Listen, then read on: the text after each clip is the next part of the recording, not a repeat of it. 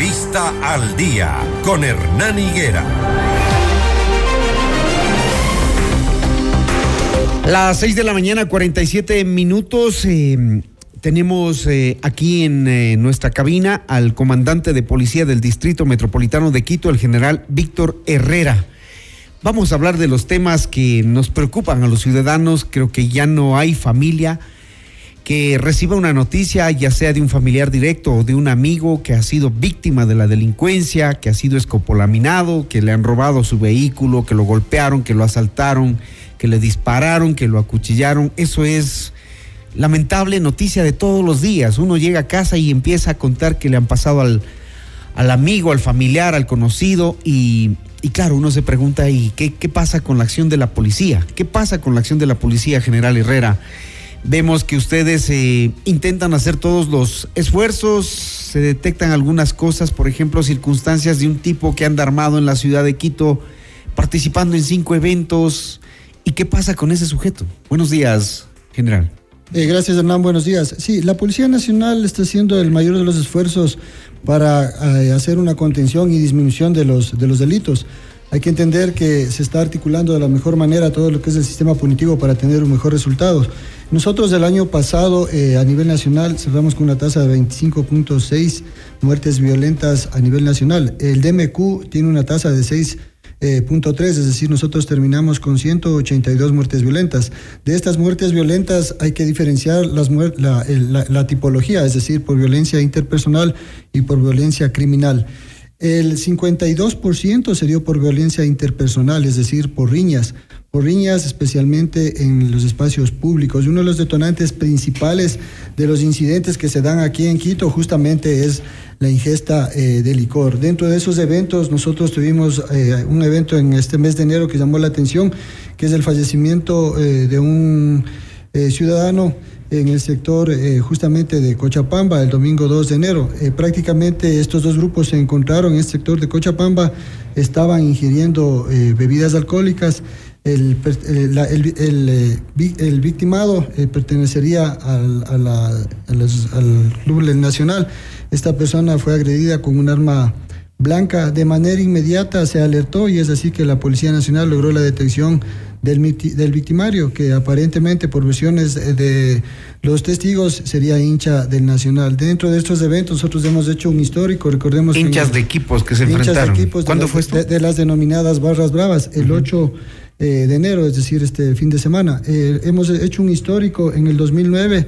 David Erazo fue asesinado el 20 de junio tras el partido de Liga Nacional cerca del estadio de la Casa Blanca. En el 2012, Cristian Calvache, de 26 años, también fallece el 4 de marzo tras ser agredido en la General Sur del estadio de la Liga Deportiva Universitaria. Entonces nosotros hemos determinado ya una mesa técnica el día de hoy a las 3 de la tarde para eh, justamente a través de la Federación Ecuatoriana de Fútbol, de los líderes de estas denominadas barras bravas, eh, determinar ciertas eh, medidas de, de prevención justamente para tratar de hacer uh, una contención de este tipo de violencia, porque si nos llama la atención que al ser eventos deportivos las personas tengan que ir con ese temor y de acuerdo a este histórico que la Policía Nacional viene trabajando. Y ya se inicia pues el Campeonato Nacional de Fútbol, entonces eh, es otra problemática que hay que atender, el de las barras bravas. Sí, el domingo 29 de enero, justamente a las 11 y 30, tenemos el partido Liga Nacional.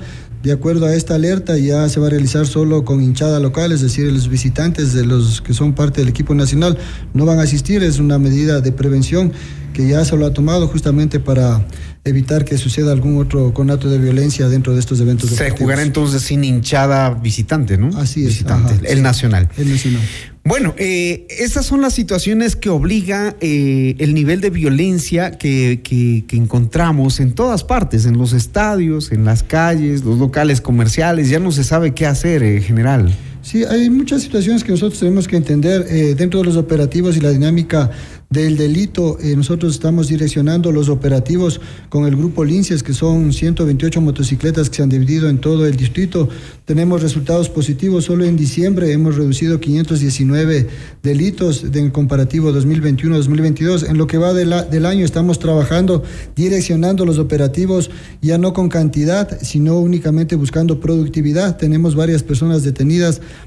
varias armas de fuego detenidas dentro de estos operativos. Como les decía, se logró la detención de este ciudadano que dentro de los eh, peritajes realizados por criminalística, esta arma de fuego que fue detenida justamente con el ciudadano ha dado positivo para cinco eventos, cinco escenarios diferentes de asesinatos que se han dado en el DMQ. O sea, un individuo involucrado en cinco asesinatos. En cinco asesinatos, de acuerdo a las pericias técnicas realizadas por criminalística. Esta persona está detenida, el arma está en cadena de custodia y la policía de manera inmediata a través del eje investigativo va a hacer eh, lo procedente para poner en conocimiento de la fiscalía. Eso es lo que a nosotros nos llama la atención porque hay personas que dentro de estos círculos tienen varias detenciones, ingresan en el sector eh, de, de, Manuela Sáenz, estos ciudadanos eh, extranjeros que fueron detenidos el día martes con armas de fuego, una pistola Glock y un revólver, fueron detenidos también en el mes de noviembre, es decir, en menos de tres meses, luego de ser detenidos con una subametralladora, volvieron a salir en el mismo sector y volvieron a delinquir. Ese es el inconveniente que tiene la, justicia Nacional la justicia. no solo la policía, los ciudadanos, imagínense. nosotros tenemos eh, un código integral penal demasiado garantista y ese es el inconveniente y esa es la afectación que tenemos todos los ciudadanos, porque lastimosamente si tuviéramos una herramienta que fuera más contundente, más fuerte para lograr lo que la policía eh, busca y lo que todos los ciudadanos buscamos, tendríamos otros resultados. Dentro de esa dinámica tampoco, también es importante trabajar con alertas tempranas, como les decía, porque prácticamente eh, nosotros no nos enfocamos únicamente a los, a los delitos del cuadro humano integral y a los asesinatos. Yo les decía, el año pasado nosotros cerramos en suicidios en el 2022 con 198, es decir, hubo más suicidios que muertes violentas. En lo que va del año, el día de ayer hubo un suicidio más en el sector sur tenemos ya cuatro suicidios. Entonces los problemas... Cuatro suicidios en lo que va de enero. En lo que va de enero, en estos eh, primeros días del año. Dentro de eso nosotros vemos que el 75% se están dando en, en áreas privadas y entonces estamos trabajando en estas listas tempranas. Hoy día comenzamos un seminario con la Policía Nacional a través del Departamento de, Salud Mental, de profesionales en el área de psicología que nos van a enfocar para que los policías sepan qué hacer cuando se encuentren con este tipo de escenarios, con este problema de salud mental. En ese trabajo se está enfocando la Policía Nacional, siempre de la mano con la comunidad. Estamos nosotros ahora eh, reactivando las asambleas comunitarias porque es importante tener barrios organizados. En los barrios organizados donde la ciudadanía en conjunto con la policía sabe cómo actuar, tenemos una contención importante del delito. Sin embargo, debemos entender que el escenario de inseguridad que vive no solo el país, sino la región, hace que los esfuerzos de la policía se multipliquen. Nosotros tenemos ya la propuesta que para el mes de marzo se presenten acá 1.100 eh, policías de los 8.100 que se van a graduar. Vamos a tener el numérico como para poder atender ya en los UPCs las 24 horas y fortalecer los servicios. General Herrera, me he quedado preocupado con el tema de los, de los suicidios. Em, sí es bueno que nos faciliten información sobre las causas, los, las, las, razones, porque ahora que estamos entrevistando a los candidatos a concejales, no se aborda el tema de la salud mental. Es un tema que tras la pandemia se ha vuelto más complejo, más difícil, porque claro, la situación emocional, familiar, económica para muchas personas ha cambiado, ha variado, ha dejado, eh, digamos, en soleta las economías de algunos hogares. Quizá esto está entre los factores de los, de los suicidios que ustedes, me imagino, investigan después de que lamentablemente se dan estos hechos. Sí, justamente los problemas eh, de orden familiar y económicos son los que tienen mayor incidencia. Tenemos también dentro del género, el 25% son mujeres, 75% son hombres. Dentro de eso también... ¿Qué edades? Eh, las edades están eh, de los que van en este año. Tenemos de 24 a 29 uno, de 36 a 41 años uno y de 66 a 71 uno. Entonces los rangos son diferentes, sin embargo es importante porque en las etapas del suicidio, si la policía sabe cómo responder a las tres primeras etapas, nosotros podríamos dar un tratamiento efectivo para poder dar una contención, porque no queremos esperar y cerrar el año como en el 2022, tener que lamentar que los, que los suicidios se den en esa magnitud. En el 2021 fueron 226, en el 2022 son 198. Eso es lo que nos llama la atención, porque a nivel nacional el DMQ es el de mayor incidencia cuando nosotros hablamos de suicidios. Es que esto no es, no es una cosa así nomás de cifras, ¿no? 198 personas en el 2022. Imagínense ustedes dos buses de transporte urbano llenos. de personas que se, que se suicidan, más o menos así, para tener una idea de la gráfica que esto implica, porque no es un problema menor, es un problema bastante, bastante grave.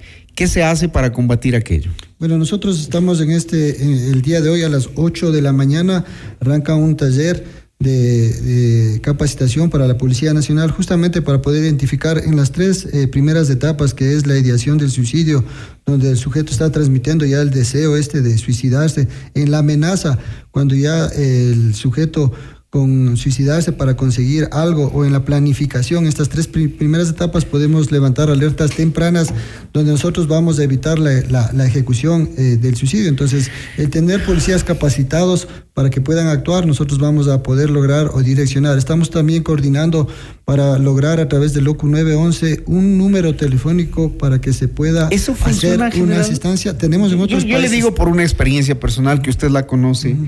El día que yo fui agredido por un sujeto en la calle, pedí ayuda al ECO 911, la ayuda no llegó. Se activó el botón de pánico, el botón de pánico no sirvió. Eh, entonces la gente dice, en realidad esto sirve, ¿para qué sirve? Tantas líneas telefónicas de la UNACE, del ECO 911, de la Fiscalía, ¿para qué? Uno, uno termina resignándose y eso no debería pasar. Eh, sí, Hernán, justamente nosotros estamos tomando todas las medidas correctivas para direccionar eh, de manera efectiva todas estas herramientas eh, tecnológicas que nosotros podemos utilizar para minimizar el impacto de este fenómeno, de este eh, problema de salud mental. Es importante nosotros, y yo pienso que como ciudadanos, como medios de comunicación, tenemos que hacer las observaciones y nosotros como institución corregir para dar un mejor resultado y tener mayor eficiencia en el trabajo que realizamos como Policía Nacional. Es importante que se intensifique y se mantenga el patrullaje en las calles. Siguen estas bandas de personas que usan escopolamina, que siguen asaltando en las calles, que siguen portando armas blancas, armas de fuego. Ahí tienen una, una, una ardua tarea general. Sí, justamente la tarea que tiene la Policía Nacional, ayer hubo un direccionamiento por parte del Comando General de la Policía Nacional, hubo una reunión con los jefes de zona y subzona para establecer ya las estrategias que venimos trabajando en cada uno de los territorios, porque cada provincia tiene una dinámica diferente, lo que son las provincias de frontera norte con las costaneras y las del corredor, del corredor andino. Nosotros como capital tenemos una población de alrededor de 3 millones de habitantes con diferentes dinámicas y estamos eh, haciendo un análisis y mapas semanales para justamente direccionar los operativos y, lograr... Ha dicho el ministro que les va a hacer un seguimiento de resultados, ¿no? Nosotros eh, tenemos estas herramientas que nos, nos, nos, permiten evaluar, porque lo que no se evalúa, nosotros lo que buscamos es mejorar eh, la, las actividades que ah, realiza la Policía Nacional en cada uno de las subzonas, distritos y circuitos. Muy bien. La audiencia escuchó al general Víctor Herrera, comandante de la Policía del Distrito Metropolitano de Quito. Muchas gracias, general. Suerte a ustedes también en el combate contra la delincuencia y que garanticen seguridad a los ciudadanos. Gracias, Hernán. Buenos días. Un buen día.